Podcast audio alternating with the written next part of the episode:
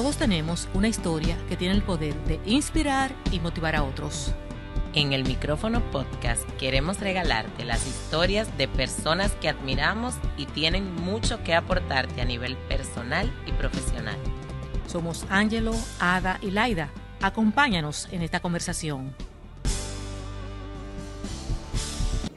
Bienvenidos Laida y Angelo a nuestro primer episodio de podcast El micrófono. ¿Cómo se sienten? Feliz, feliz. Desde cabina. Angelo no lo van a estar viendo por video, porque si no sabían, estamos en video también, además del audio.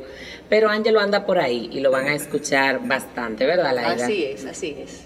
¿Y qué tal su primera experiencia en podcast hoy? Cuente.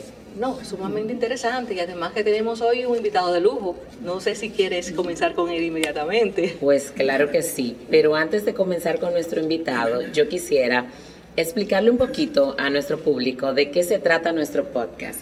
Este podcast está pensado en los jóvenes y lo que queremos es inspirarlos, contarle la historia detrás de grandes empresas que hoy vemos y no sabemos cuál fue el esfuerzo que conllevó para que eso hoy fuera una realidad. Entonces, por eso nuestro invitado de hoy Laida nos va a contar un poquito más porque creo que puede ser de gran inspiración para muchos de nosotros. Así es, yo voy a contar un poquito porque sé que es mucho más de lo que voy a decir. Eh, puedo decirle que es ingeniero civil, se graduó en la Universidad de Columbia de Estados Unidos, luego se especializó en ingeniería estructural, es miembro de la Sociedad Civil Americana de Ingeniería, ha ocupado numerosas posiciones ejecutivas, numerosas. Entre ellas destacan la de presidente fundador de la regional nordestana del CODIA, del Banco Central, no, del Banco de Desarrollo del Valle, ¿verdad? Ciertamente. De la Asociación para el Desarrollo de la Vega, de PDB, ha ocupado cuatro veces la presidencia y de la Cámara de Comercio y Producción, así como diputado al Congreso Nacional por su provincia, La Vega. La verdad que para nosotros es un honor tenerlo con nosotros, don César. muchas gracias, eh, muy amable. Escuché que este era un programa para jóvenes, yo entonces me pregunto, ¿qué, qué hace este viejito aquí? Pero que es, interesante que los viejitos vengamos a decir a los jóvenes qué alegría hay de llegar a viejo cuando usted se siente ya realizado, porque usted ha tenido una trayectoria que ha logrado impactar y ha logrado progresar y ha logrado colaborar con su comunidad también, porque eso es parte importante de lo que somos. Yo de entrada a los jóvenes les puedo decir, eh, yo nací en el Nápoles, el Nápoles es una barriada de La Vega, pues mucha gente me ve y dice, pero este es hombre rico. Nació, Ese Popi, nacido en cuna de oro. Nacido en cuna de oro.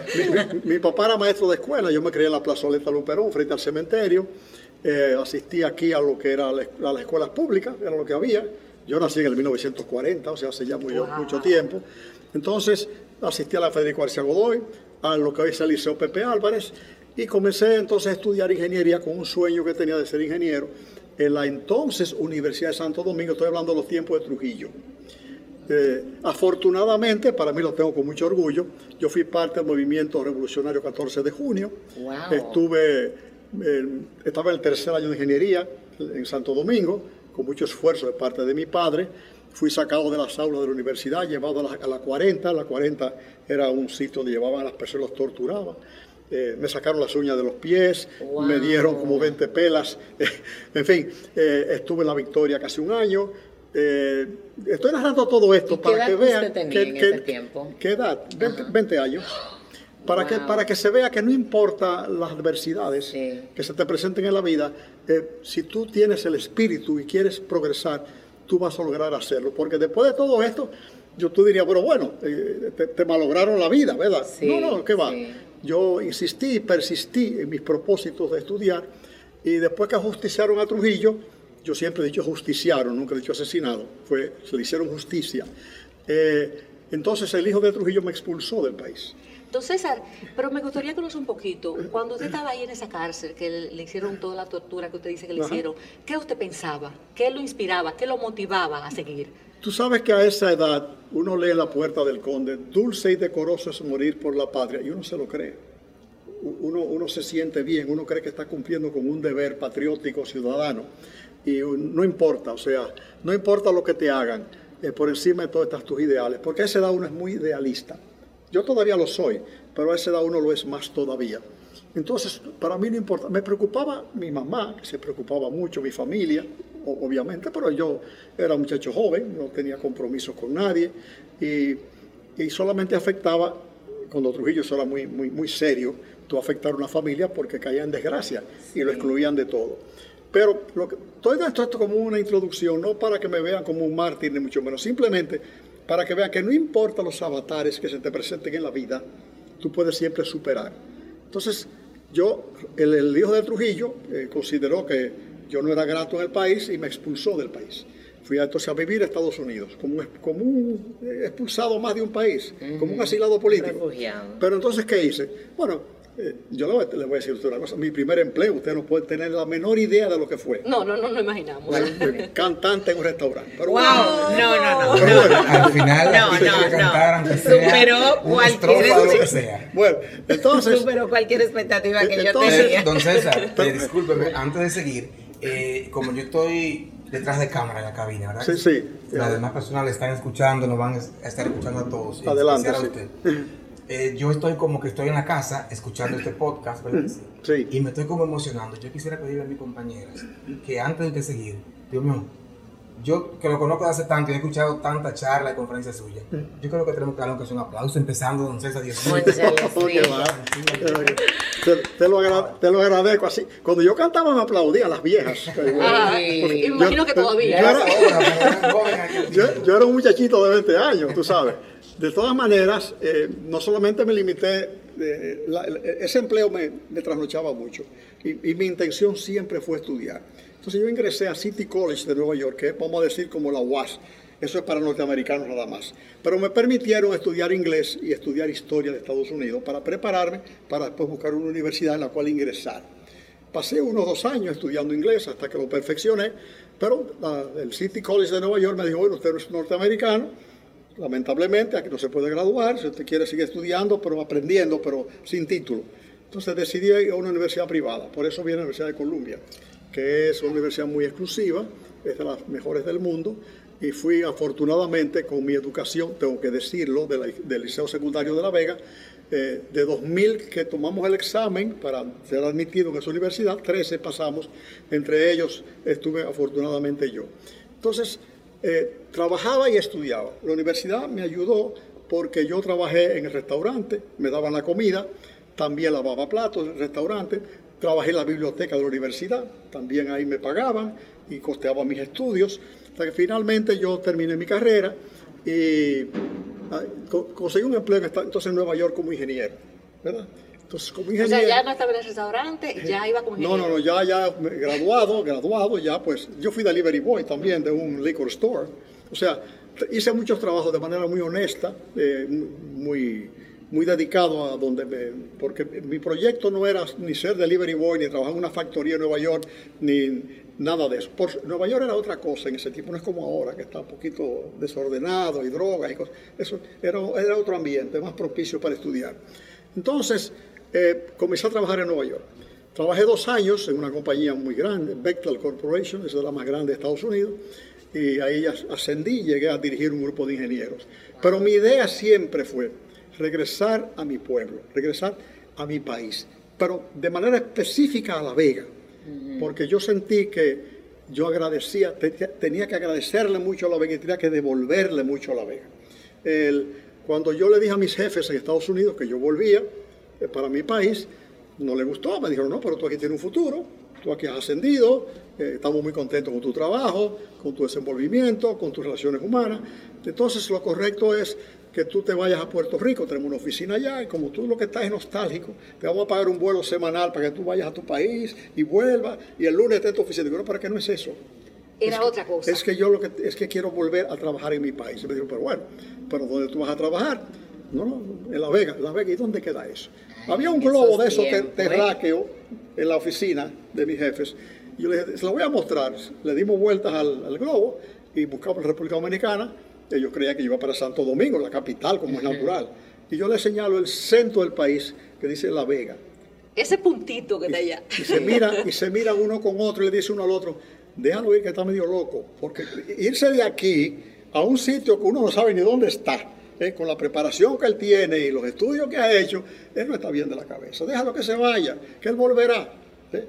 Y, oye, me di- y no me quisieron eh, liquidar, lo que me dieron fue un- como una licencia por uno o dos años para que yo volviera. Volví a La Vega, La Vega en ese tiempo le decían la ciudad de los canguros. Todo esto lo narro para que se vea que no importa, repito, lo que tú encuentres, siempre y cuando tú quieras triunfar Sí. tú lo vas a lograr, siempre que tú te propongas una meta. eh. Y yo le voy a dar una formulita de éxito que yo tengo. Ay, me eh, encanta, me encanta, me Vaya encanta. buscando donde anotar que tiene fórmula. Me encanta. Soy ingeniero, tengo que tener fórmula, matemática, Saber. matemática para todo. Sí. Entonces, vine a La Vega, le decían la ciudad de los canguros, porque las calles eran desastrosas. Tú te montabas un carro y era dando saltos que Oh, iba, porque eran de tierra, casi todo el, el asfalto había desaparecido. No había cloacas, el acueducto ineficiente, las luces apa- apagones a toda hora. Eh, fue la época ya de post, post, post Trujillo, en donde el, el el país pasó la, la revuelta de abril, la revolución de abril. O sea, había una, una inconsistencia económica y hasta social en ese momento en el país, que había que afrontar de alguna manera. Y, y afrontarla con el deseo de progresar, no de venir a integrarme a, a participar en política, que pude haberlo hecho, Sí. porque tenía un historial ya atrasado. No, no, yo vine a tratar de ejercer mi profesión y a tratar de cambiar en algo. Comencé, vine a La Vega, me asocié con uno de los Gamundi que tienen unas tierras, comenzamos a desarrollar urbanizaciones. Me di cuenta que eh, una fórmula que podíamos hacer para progresar era, eh, una persona no podía hacer una casa, era muy costosa, pero si yo le financiaba el solar a cinco años y le cobraba un interés módico, como cobran los bancos, yo podía facilitarle a la persona el inicio, porque para tú tener una casa tienes que tener un solar. Obviamente. Entonces, si yo te facilito el solar, obviamente, te doy cinco años porque tú me lo pagues, mientras tanto yo estoy viviendo, estoy ganando, estoy desarrollando un proyecto y te estoy ganando a ti como cliente potencial para el futuro. O sea, por esa vena entré a La Vega y comencé, y comencé a desarrollar proyectos. Para no hacerte la historia muy larga, al día de hoy nosotros hemos desarrollado, mi compañía, a la que ya se han integrado mis hijos, 38 urbanizaciones en La Vega, 38. Soy responsable de casi 2 millones de metros cuadrados de desarrollo en La Vega en urbanizaciones. Y todas están ahí, eh, todas son de, si no son de primera categoría, andan cerca. Entonces, en, en ese sentido, lo que quiero es entonces ahora decirle, ¿Qué tuve yo que hacer para lograr eso? Aparte ya de mi formación profesional, que fue parte de algo que yo implanté en mi vida, que le voy a decir que es una fórmula que yo tengo o una manera de actuar. En primer término, yo entiendo que la clave para triunfar es la persistencia. Yo persistí Sí. de manera permanente, constante, en terminar mis estudios. No me conformé, en Nueva York pude haberme quedado, porque todo el mundo hace muchísimo dinero en. Nueva York. Sí, y más en ese no, tiempo. No, no, yo, y, y más en ese tiempo, yo persistí en, en- en estudiar. Por eso, la, el- el- la primera, la primera formulita de la fórmula completa es la persistencia. Usted no puede conseguir nada. Ustedes se han preguntado por qué los hombres más feos se consiguen las mujeres más bonitas. Sí. Porque persisten, Sí, porque le regalan una rosa, porque le dan una serenata, mientras que el que se crea bonito, como alguien que yo estoy mirando aquí, yo. las mujeres no hacen caso y dicen, no, no, me busco otra. Ah. No persiste en el propósito. Al no persistir, no va a lograr lo que quiere. Y se pierden de tremendos mujerones. Entonces, la, persi- la persistencia es, es la primera cualidad que tú debes tener para triunfar a los jóvenes de hoy. Los jóvenes hoy se gradúan, entonces, ustedes lo ven hasta en, cuando se enamoran, que le, mira, tú me gusta, vamos, vamos tú y yo. Mi papi no te no quiere que, que espere. Ah, no, no, no, no, lo mío para seguida, yo me voy con otro. No persiste.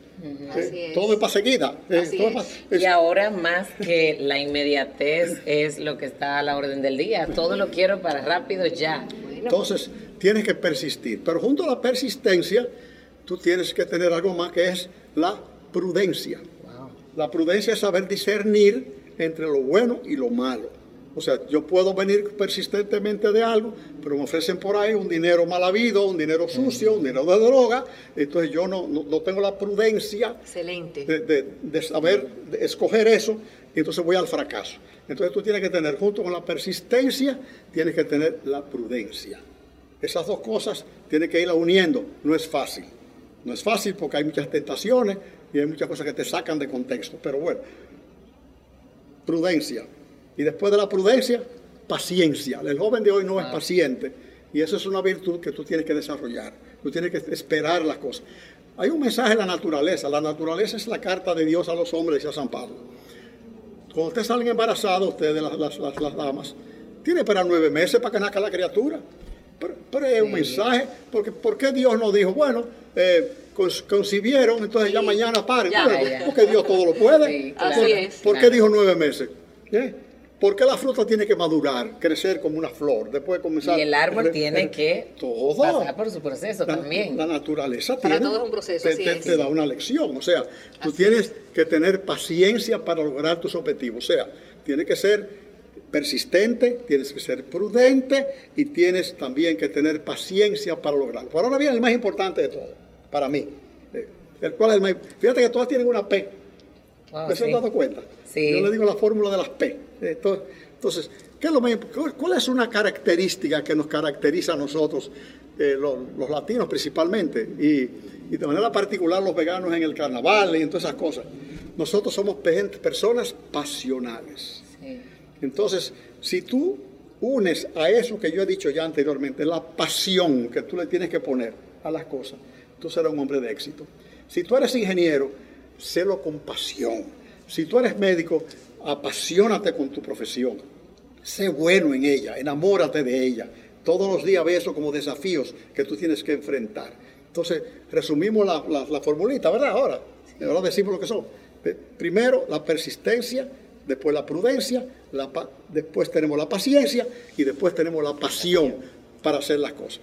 Si tú trabajas, si tú en tu carrera, en tu vida, eso es bueno en el amor, ¿eh? eso es bueno en el matrimonio, esas cualidades, si tú la practicas tú serás una persona de éxito y yo eso yo te lo garantizo, pero tienes que hacerlo y hacerlo eh, apegado a valores, porque tienes que tener valores, o sea, la persona sin valores, sea religiosos o no, tiene que tener los valores eh, que, nos caracterizan a nosotros los dominicanos, ¿eh?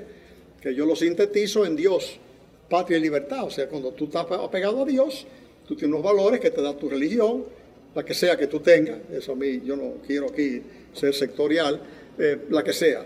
Entonces, la patria, ese es el amor, es lo que a mí me ata a la vega. ¿Te das cuenta? O sea, eh, porque la patria, la patria para mí no es, es y no es eh, hasta la frontera. La patria para mí comienza con el barrio que yo vivo o donde yo nací.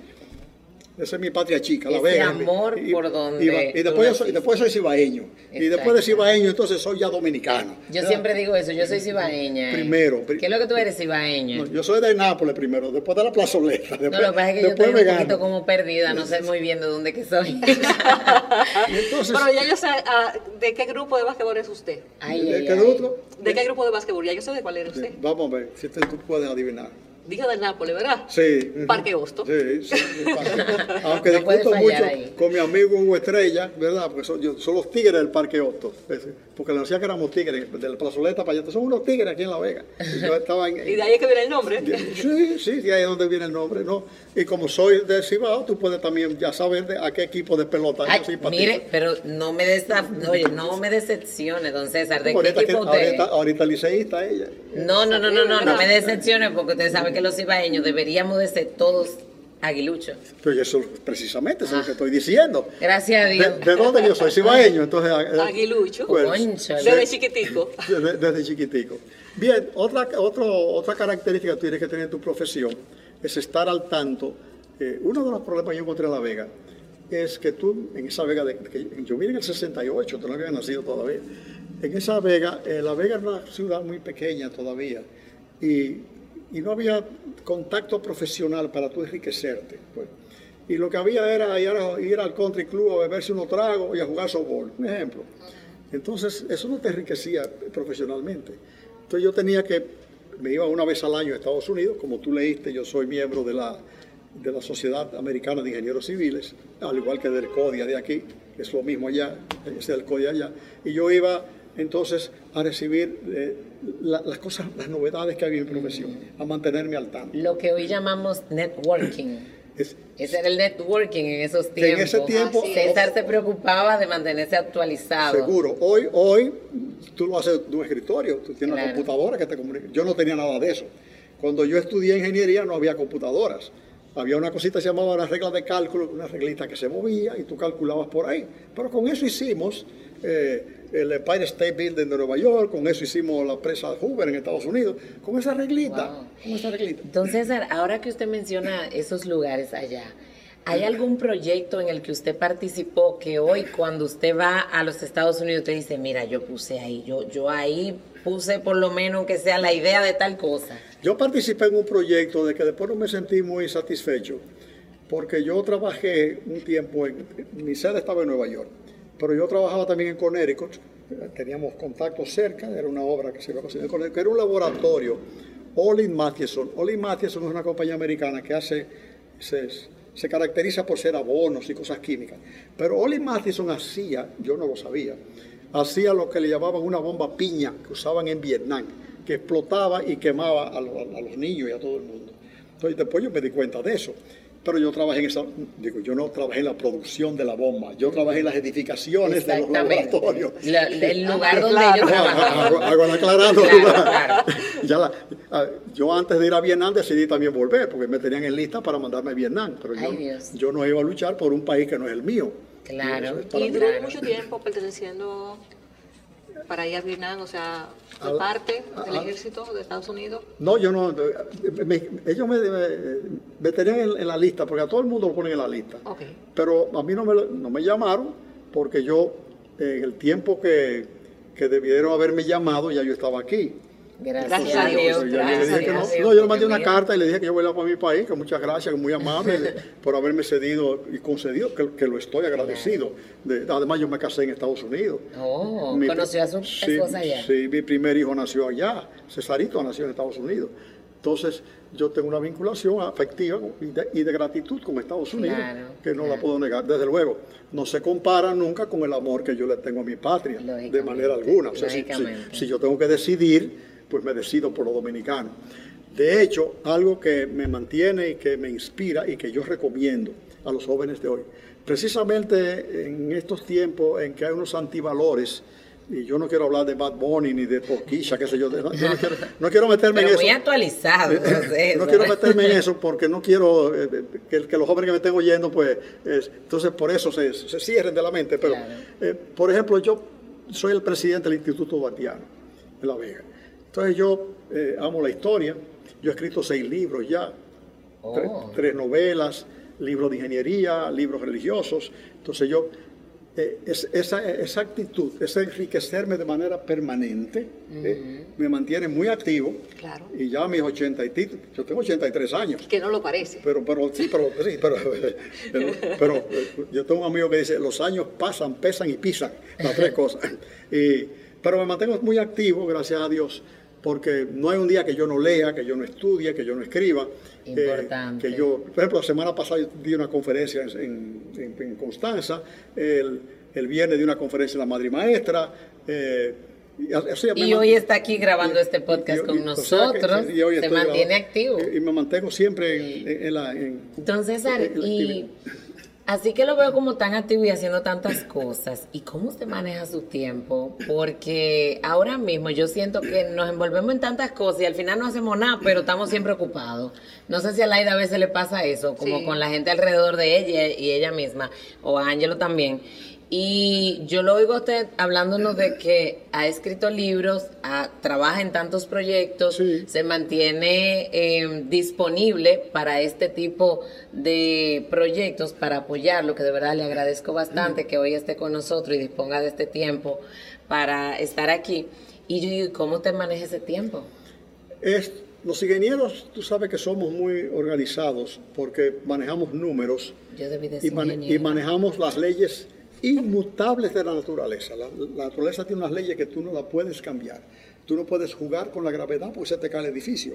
Sí, Hay una fuerza sí. que tú sabes que existe. Sí, la fuerza hidráulica, el río tiene su fuerza, el río tiene sus cualidades. Tú no puedes jugar con eso. Tienes que ajustarte a las leyes que gobiernan la naturaleza. Entonces, yo tengo mis propias leyes. O sea, yo tengo, un- si no una rutina, una, una forma de vida. Yo me levanto a las cinco y media a caminar todos los días.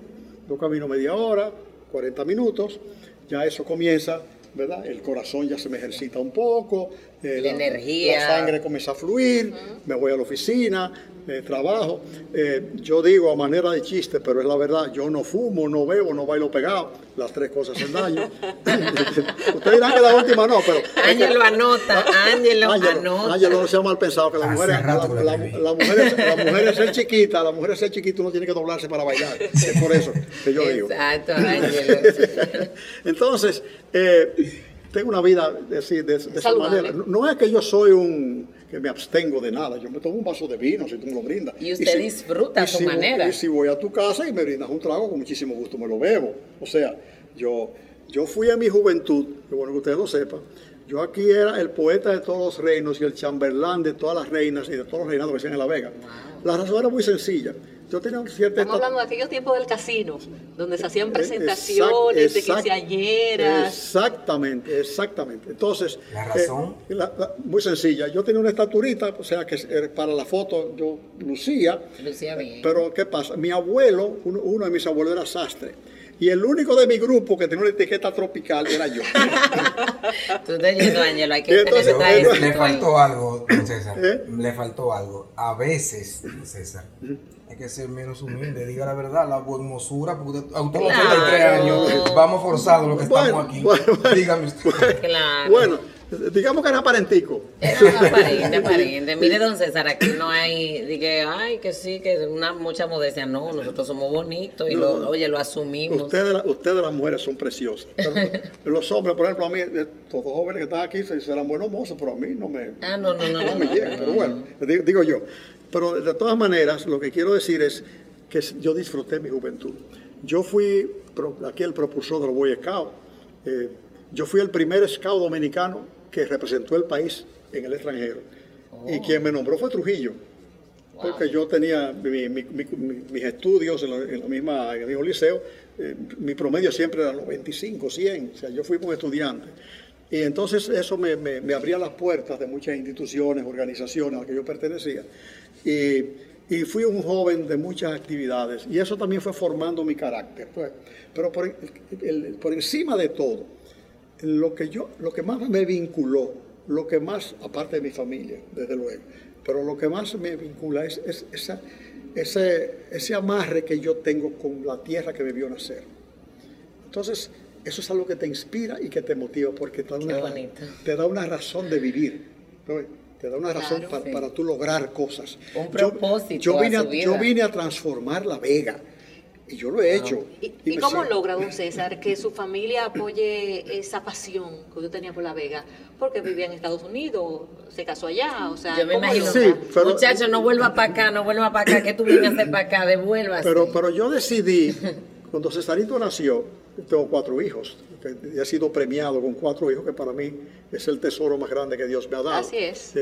Eh, cuando yo volví, Cesarito tenía nueve meses. Entonces yo decía, si me lo moldean en Estados Unidos, me lo van a moldear. No es que sea malo, ellos tienen su filosofía, su cultura. Sí. Nosotros tenemos la nuestra. Me lo van a moldear de acuerdo a, a ellos. Y yo quiero que mis hijos lo moldeen como a mí me moldearon.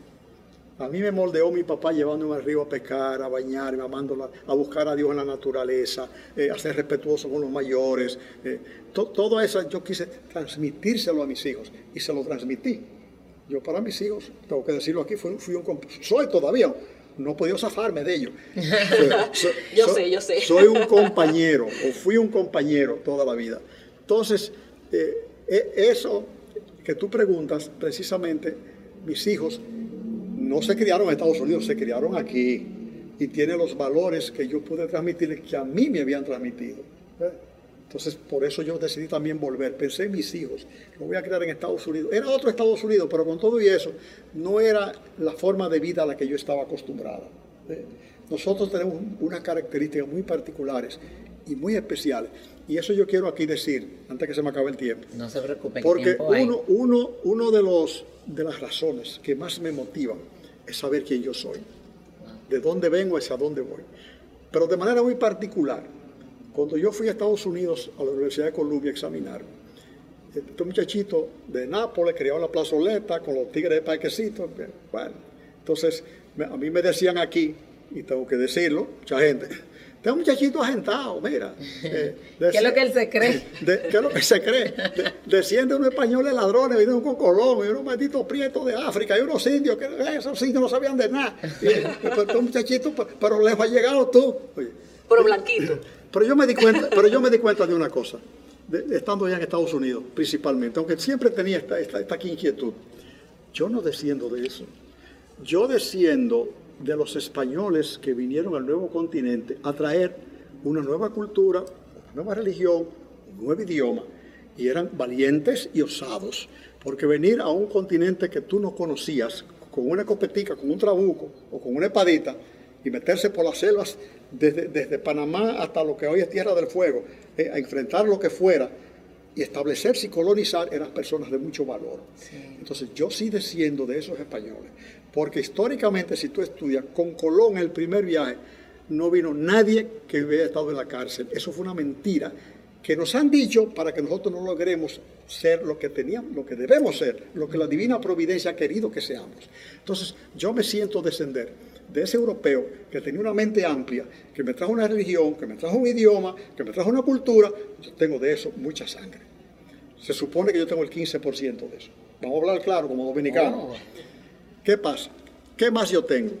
Yo tengo en mi ser yo soy Diablo Cojuelo, ¿verdad? Yo soy de los Broncos. Sí. Ay, mira, mi grupo favorito, me encanta. Pero yo, fui rey del carnaval en La Vega y fui rey del carnaval a nivel nacional. Yo le digo a todo el que no ha ido al carnaval, es que usted tiene que vivir una salida de los Broncos, para que usted sepa lo que es, concho, que ese corazón le lata a uno y que eso Pero yo, lo que yo te voy a decir influye el por qué yo, por qué yo soy Diablo Cojuelo. ¿Por eh, Entonces, ¿qué heredo yo del negro que vino de África? Eh, bueno, el negro que vino de África no era un negro cualquiera. Para traer un negro a venderlo como esclavo, tenía que ser una persona de cierta característica física, de resistencia. No podía ser un flaco que se iba a morir mañana, porque no le iban a dar nada por ese negro. No, no. Entonces, ese negro a lo mejor era un príncipe de una tribu. Entonces yo de ese negro trabajador que vino aquí, ¿eh? amante de la libertad, amante de la alegría, ¿eh? y digamos hasta de la tambora, de ese negro yo tengo una gran herencia y yo salto como diablo cojuelo y brinco. Y cambié el disfraz que era amarillo y colorado y le pongo todos los colores. Y brinco y salto y me gusta un merengue y muevo la cintura y me siento vivir porque tengo parte del negro. Y la pasión con la que él lo dice, señores. Me falta uno. Ah, le falta uno. Y después tú me haces la preguntita. Seguro. Para no perder el hilo. Entonces, aparte de esas, esas cualidades que ya yo sé que tengo, porque tengo la inteligencia del blanco, tengo el afán de trabajar del negro, el, sudor, el, amor al trabajo, la dedicación, eso yo lo tengo ya. Pero me falta un ingrediente que tenemos los dominicanos, la bonomía. ¿Qué es la bonomía? Usted aquí ve el único, yo viví en Estados Unidos muchos años, he estado en muchos países. El único sitio que tuve que decir, vecina, una bichuelita ahí para que te... No, pues toma una sopita. Eso no lo veo en ninguna parte del mundo. Aquí hay un accidente en la autopista y se paran 40 a socorrer al herido y matan 10 porque están en novelero. Pero no importa, porque somos llenos de bondades. Y ese era el indio nuestro. El indio nuestro no era antropófago, no comía gente, no. era, no tenía civilización, el sentido no tenía escritura, pero era bueno, era, era, recibía a las personas, era amistoso y nosotros tenemos esa cualidad. Tú sumas esas tres cosas, entonces tú tienes en tu mente, en tu corazón, eh, de que sentirte muy orgulloso. Y para tú triunfar, tienes que sentirte orgulloso y seguro de ti mismo. Si no, no lo vas a lograr. Con complejo tú no vas para ningún lado. ¿Eh? No. Si tú tienes, la chemba colorada, date gracias a Dios que hay uno con uno de teñido. Claro. Entonces, esos ingredientes que yo los sé que los tengo y, me siento orgulloso de ellos y te voy a dar el porcentaje. Del blanco tengo el 15 como dominicano. Del, del indio tengo el 15 y el otro 70 de qué que lo tengo? ¿De qué? Del negro. Oh. Sí todo. No te creas tú que eres blanquita, ni tú tampoco. No, no, no, no, yo... yo... estoy hablando del ADN, no del color de la piel. No, no, no, no. Estoy hablando del ADN. Sí, de dónde venimos. Entonces, que demos gracias a Dios que lo tenemos, porque si no, ustedes las mujeres fueran muy desabrías. si no tuvieran ese sabor que tiene, que tiene el negro, ¿verdad? Claro, eh, ¿Cómo que decía la, canción? Y, mami, ¿qué es lo que tiene el negro? Exacto. ¿Por qué? Porque así ahora tú me hacer la pregunta. Sí, no, lo, lo que pasa es que usted comentaba que realmente usted tuvo un ejemplo su padre, que era muy trabajador. Sí. Pero ¿qué le decimos a esos jóvenes que dicen, por ejemplo, sí, le tuvo la oportunidad de tener un buen padre, una buena madre, una buena familia, pero yo no tengo ese ejemplo? O sea, a esos jóvenes que actualmente están viendo un papá que, que quizá toma ron, una madre que es drogadicto, pero ¿y yo? O sea, ¿qué se le dice a esos jóvenes? pero tú tienes lo que yo acabo de decir. Tú eres, tú eres eh, producto de la divina providencia, tú eres un privilegiado como dominicano. Yo no entiendo, a mí no me gusta la matemática, yo fui un profesor universitario, pero que, tú me dices eso a mí. Si tú eres inteligente, si tú tienes la inteligencia del europeo que vino aquí, eso no es cierto. ¿Será que tú crees eso? Que te lo han hecho creer. Entonces tú tienes un padre que es un sinvergüenza. Bueno, pero tú tienes dentro de ti y lo que importa a la larga es lo que tú eres, lo que tú creas de ti, ¿verdad? Y tienes que sobreponerte, pues tú tienes esas cualidades que no lo tiene en América nadie. Nosotros somos una raza muy especial, los dominicanos. Y, es un país que ha sido eh, bendecido por la divina providencia. Yo le voy a dar a usted un pequeño ejemplo, no sé si tengo tiempo, histórico. histórico. Eh, mira, eh, el 24 de diciembre de 1492, Colón venía navegando y entonces eh, se encalla eh, cerca de Brocoya, Montecristi, por ahí, y 24 de diciembre eh, se, encalla la carabela que él viene, que es la Santa María. ¿Por qué se encalla? Colón viene, Colón es un experimentado marinero, pero le da un sueño, nadie sabe quién se lo induce.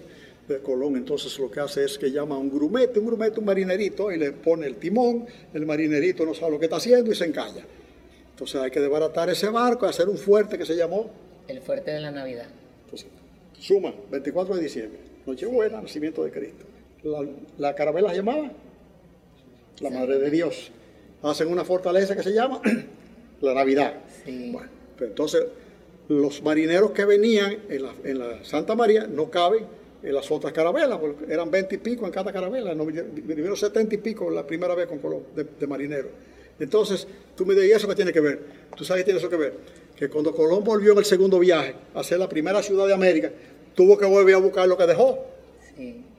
Entonces, llegó a la Isabela. Ahí están las ruinas ya. Primera ciudad de América, primera misa de América, el Isabela, el 6 de enero de 1494. ¿Qué es la misa? ¿Qué es la misa? La recreación de la última cena, ¿verdad? ¿Y qué sucede en la misa? Que se hace presente en la hostia el cuerpo y la sangre de Cristo por primera vez en América. Entonces, ¿qué fuerza, qué hay, qué influyó para que la Santa María, el 24, la Navidad, la primera misa, eh, pero un detalle interesante que yo vi en la historia, la primera misa había el Padre Boil y 12 sacerdotes y religiosos. ¿Cuántos había en la última cena de Jesucristo? Jesucristo y los doce apóstoles. Ah, pero ahí se repite.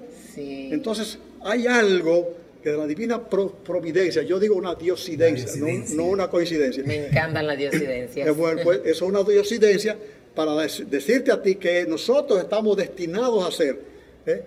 la, llave y lo mejor del nuevo mundo. Entonces, si tú sumas todo eso, oye, tú te sientes muy orgulloso de ser lo que tú eres, porque es que Dios te lo ha previsto. La divina providencia te ha puesto eso en las manos. Y tú tienes eso entonces que utilizarlo en beneficio de todos. Sí. ¿no? Tú serás rico, porque ser rico no es malo. No, pero para nada. con tal de que esa riqueza que tú tengas, la, compartas y, la, y obras de bien. Y la, o sea, ojalá todo el mundo fuera millonario. Ojalá. Y viviéramos todos felices. entonces, entonces, cuando tú tienes esas convicciones y tú conoces la historia de tu país, ¿eh? y tú ves todo lo que, lo que ha venido antes, y las veces que luchamos, 100 mil dominicanos contra un millón de haitianos y le ganamos 26 batallas. Óyeme, tú tienes que estar muy orgulloso de lo que tú eres. Ahora, sin ese ingrediente de tú sentirte, no superior, pero capaz de vencer los obstáculos, todo lo que he dicho se cae. O sea que la fórmula perfecta para hacer lo que yo quiero hacer es sentirte capaz. Pero seguro. Seguro, seguro. Saber que tú tienes, que tú tienes las capacidades, capaces de capacidades, que tú tienes la capacidad para hacer las cosas. Y si tú la tienes, y si tú crees que no la tienes, búscala. Que, que por todo lo que yo te he dicho, tú eres un ser privilegiado en América y en el mundo. Y ¿eh? Ahora que tanto se habla de los privilegios, ah, no, porque fulano habla desde el privilegio. Y ahora oyéndolo a usted, me llega el pensamiento de que Al final todos somos privilegiados y tenemos algún privilegio. Ya nacimos aquí, es el primero. Sí, as- así es. Nacimos aquí, Sí, sí. primer privilegio. Así mismo es. Ya de ahí para adelante todo lo demás es ganancia. Mira, yo soy, tengo que admitirlo, yo soy muy creyente. Si no hubiese creído, no hubiera salido vivo de todas las cosas que, Sí. que me afectaron Así en mi es. juventud. Sí, sí. Entonces, por ejemplo, yo eh, trabajo mucho con Radio Santa María y, y con la iglesia y he escrito libros de eso. Eh, los primeros bautismos, que se va a cumplir ahora, año nuevamente, se cumplieron 500 años, el, el año pasado ahora va a ser 501, ahora, ahora en noviembre, eh, fueron a la Vega Vieja, bautizaron 13 indios. Y tú me dirás, ¿y eso qué? ¿Qué es lo que es el bautismo?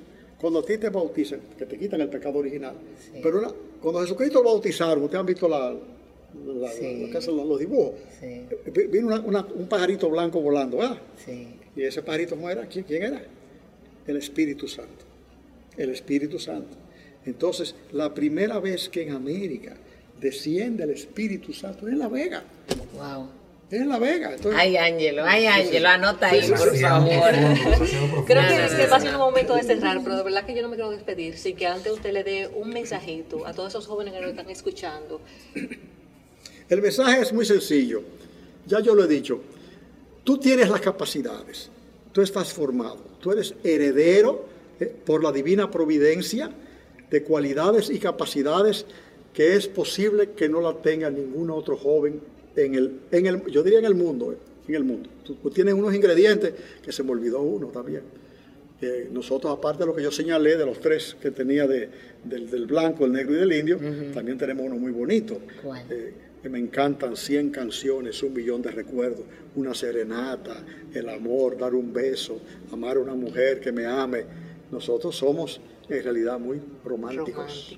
¿eh? Esa es otra cualidad importante que tenemos. Pero bueno, dentro de ese romanticismo está también obligatoriamente eh, el querer llegar a conseguir lo que tú quieres. Aunque seas, aunque sea, Duarte fue un romántico, Sí. en el sentido de que el romántico es el que antepone los buenos deseos y las ilusiones hasta la misma razón. Pero si tú no antepones, ¿verdad? Cuando yo vine, para darte un ejemplo, esto estaba, ha pasado una guerra civil, La Vega era un desastre. Entonces, yo fui un romántico, porque si yo razono, me quedo en Estados Unidos. Claro. Si se lleva de la razón, se queda allá. Como yo tenía por, La por sobre la razón, yo tenía la idea, tenía el romanticismo de mi pueblo, de verlo progresar, de saber que aquí faltaba todo por hacer. Sí. Eh, Pero La Vega no hay nada, no hay nada, precisamente eso es lo bueno, que no hay nada. Entonces yo lo hago. Si no hay nada, yo lo hago. Si está todo hecho, ¿dónde, Crear donde no está creado. ¿dónde se suicida más la gente en el mundo? En los países nórdicos, porque está todo hecho. No hay nada que hacer. Así es. La gente se aburre y se suicida. Aquí tienes un mundo por delante. Tú sabes las escuelas aquí que faltan por hacer, aunque han hecho muchas, no importa, faltan por hacer. Todavía Faltan carreteras, faltan autopistas, faltan represas. Oye, aquí falta todo todavía. El joven de hoy tiene todas las oportunidades del mundo. Lo que pasa es que tiene que saber que no puede conformarse con caerle atrás a un político que le dé un empleito. Exacto. Tú tienes que ser emprendedor. Tú tienes que detectar el nicho, ¿verdad? que los hay, que existen. ¿verdad? Esto mismo es un nicho aquí, yo no conocía Señores, esto. mercadólogo, Laida, ingeniero, mercadólogo. No, no, yo, yo, soy- yo estoy sorprendida. Lo que, pa- lo que pasa es que los años dan, es la mejor, es la mejor experiencia del mundo. Entonces, eh, re- respondo tu pregunta y con eso la completo. Tú tienes, tú tienes los ingredientes para enfrentar a la vida. A ti es, bueno. Yo fui un privilegiado, que tuve padres ejemplares y madre. Mi madre fue un modelo de mujer. Pero yo entiendo que yo tenía las capacidades.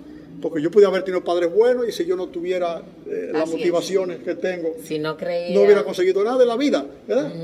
Y yo no soy un mi- multimillonario, mucho bueno, pero yo no me quejo, o sea, yo he vivido bien, he educado a mi familia, mis hijos son profesionales, son dedicados al servicio. Cesarito es ingeniero de mi oficina, pero es jefe de los bomberos. Ricky, mi segundo. A Ricky también. Ricky, Ricky es jefe de los Emaús, vive rezando, le duele la cabeza porque tiene un halo de santidad que le, aprieta mucho. Ricky, pero tómate un trago, a un desorden. ¿tú sabes? Entonces, Michelle, mi hija, o sea, mi hijo Javi, que está en Estados Unidos, que se, le encanta el deporte y tiene ya una academia de pelota. Así Y es. le ha ido muy bien. O sea, yo considero que yo he logrado en la vida lo que me he propuesto, pero me falta más. Wow. Todavía me falta conseguir muchas cosas más y sigo trabajando. en. Yo voy a abrir ahora, antes de terminar el año, por, por ejemplo, no quiero hacer una promoción, pero yo voy a abrir a un proyecto que tiene 264 solares. Wow. Y yo he aportado en solares a La Vega cerca de casi un millón de solares entre un proyecto y otro. Entonces yo me siento contento. O sea, cuando tuve el mapa de la Vega y yo sombreo lo que yo he hecho, yo he conseguido mi propósito. No tengo todos los millones del mundo porque no he trabajado para hacerme multimillonario, sino para servir. Pero tú oíste que yo fui presidente por desarrollo cuatro veces. Yo, junto con un grupo, trajimos la zona franca La Vega. Yo fui quien comenzó Epo Vega, yo fui quien la instauré. El Banco del Valle, que hoy es, hoy es Adopen, eh, que, que, es un banco también próspero. O sea, en todas las empresas que no, yo, el carnaval aquí estaba en el suelo, nosotros nos metimos a reorganizar el carnaval, lo renovamos, lo relanzamos, hoy por hoy es motivo de orgullo para los veganos. Eh, lo hice, lo hice no buscando la francachela, no buscando los tragos, no buscando el sol, no buscando un rescate de tradición que reafirmara todo lo que yo he dicho. Sí. Porque el carnaval es nuestro. Exacto. Tú no has visto carnaval en China, ni en África, ni en Estados Unidos son unos desabríos. Y, y en Brasil no es carnaval, es un desfile de mujeres desnudas casi. Eso, no es carnaval. Yo le he discutido mucho con los brasileños eso.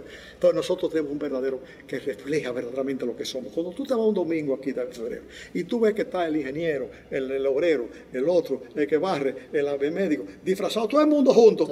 Eso, fue lo que, eso fue lo que Duarte soñó para este país. ¿Qué soñó Duarte? Los blancos morenos, cobrizos cruzados. Fíjate bien, yo estoy describiendo tú vas a una reunión y tú haces y mira, y yo estoy hablando, todo hay que está sentado. Sí. Los blancos morenos, cobrizos, los cruzados son los abajo. Los blancos y los gallinados. Los blancos morenos, cobrizos cruzados, marchando serenos, sin apaviento, serenos, unidos, que nos falta, eso sí nos falta, la unión, osados, como esos españoles que vinieron, osados, emprendedores, osadía el emprendedor es osado. Los blancos, morenos, cobrizos, cruzados, marchando, serenos, unidos, osados. La patria salveo de viles tiranos. Aquellos tiranos eran tal vez los que nos querían gobernar, pero hoy los tiranos son ¿eh? la depravación, ¿eh? la falta de, cultura, la falta de educación, la falta de alfabetización, esos son las enfermedades, esos son los tiranos de hoy que nos quieren gobernar. Entonces, los blancos morenos, cobrizos cruzados, marchando serenos, unidos y osados, la patria salveo de miles tiranos, y al mundo mostremos que somos todos hermanos. Es una hermosa filosofía de país.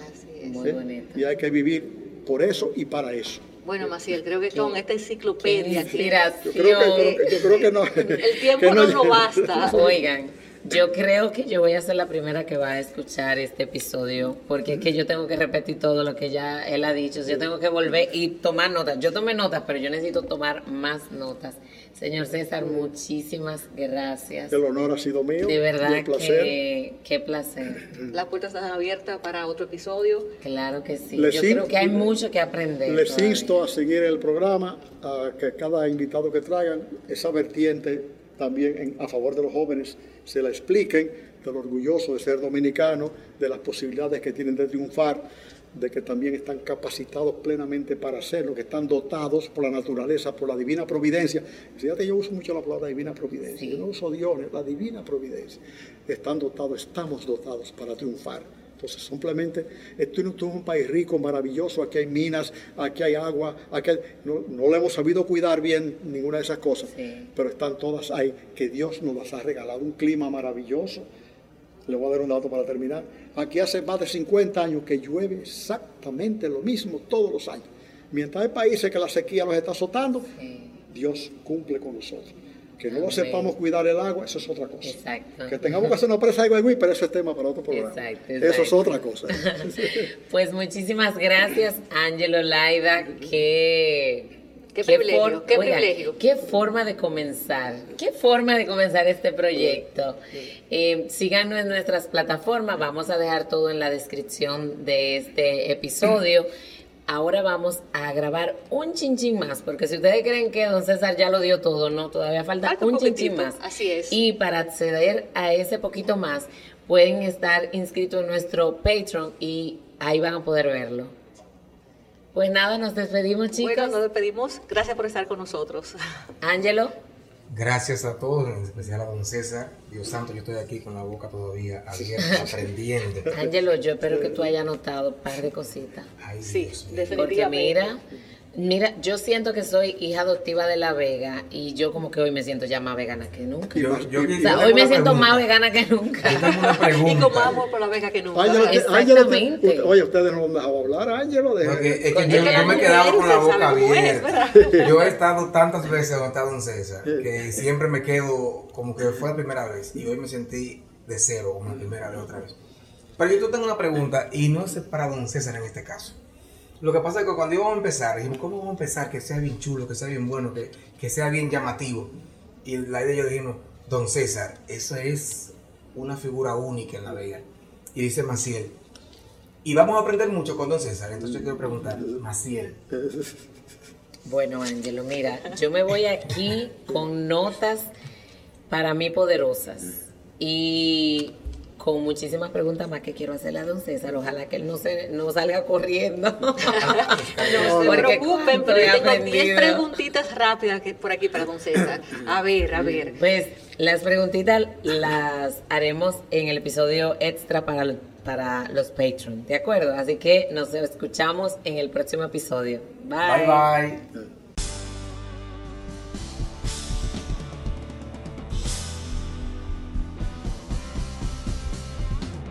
Todos tenemos una historia que tiene el poder de inspirar y motivar a otros. En el micrófono podcast queremos regalarte las historias de personas que admiramos y tienen mucho que aportarte a nivel personal y profesional. Somos Angelo, Ada y Laida. Acompáñanos en esta conversación.